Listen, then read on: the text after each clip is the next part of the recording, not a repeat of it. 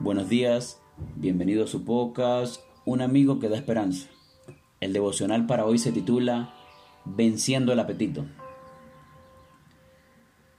Antes, en todas estas cosas somos más que vencedores por medio de aquel que nos amó.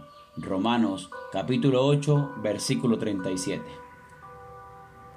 La primera gran tentación, tanto para el hombre como para Cristo, actuó sobre el apetito.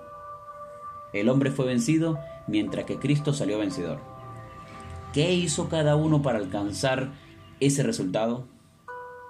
En Génesis 3 se relata la historia de la tentación del hombre, en la que se muestra cómo la serpiente, Satanás, se acerca para entablar una conversación con la mujer sobre lo que Dios supuestamente había dicho acerca de la comida.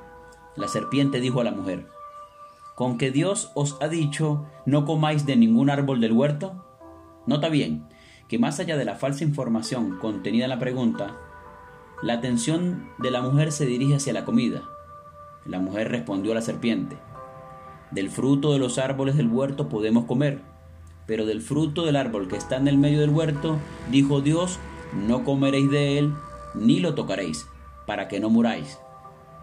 Luego de una nueva intervención, la serpiente le induce a poner en duda las intenciones de Dios. La atención de Eva se focaliza una vez más sobre la comida. Al ver la mujer que el árbol era bueno para comer, agradable a los ojos y deseable para alcanzar la sabiduría, tomó del fruto y comió. Y dio también a su marido, el cual comió al igual que ella. En Mateo 4 se relata la tentación de Jesús en el desierto.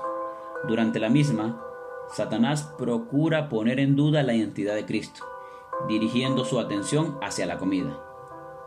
Si eres el Hijo de Dios, di que estas piedras se conviertan en pan. Sin embargo, esta vez ocurre una victoria. ¿Qué hizo Jesús para salir vencedor ante esta tentación?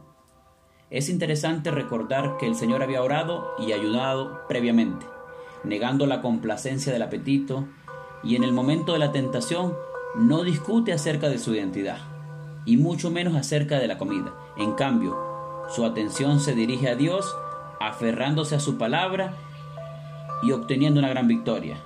Él respondió, escrito está, no solo de pan vivirá el hombre, sino de toda palabra que sale de la boca de Dios.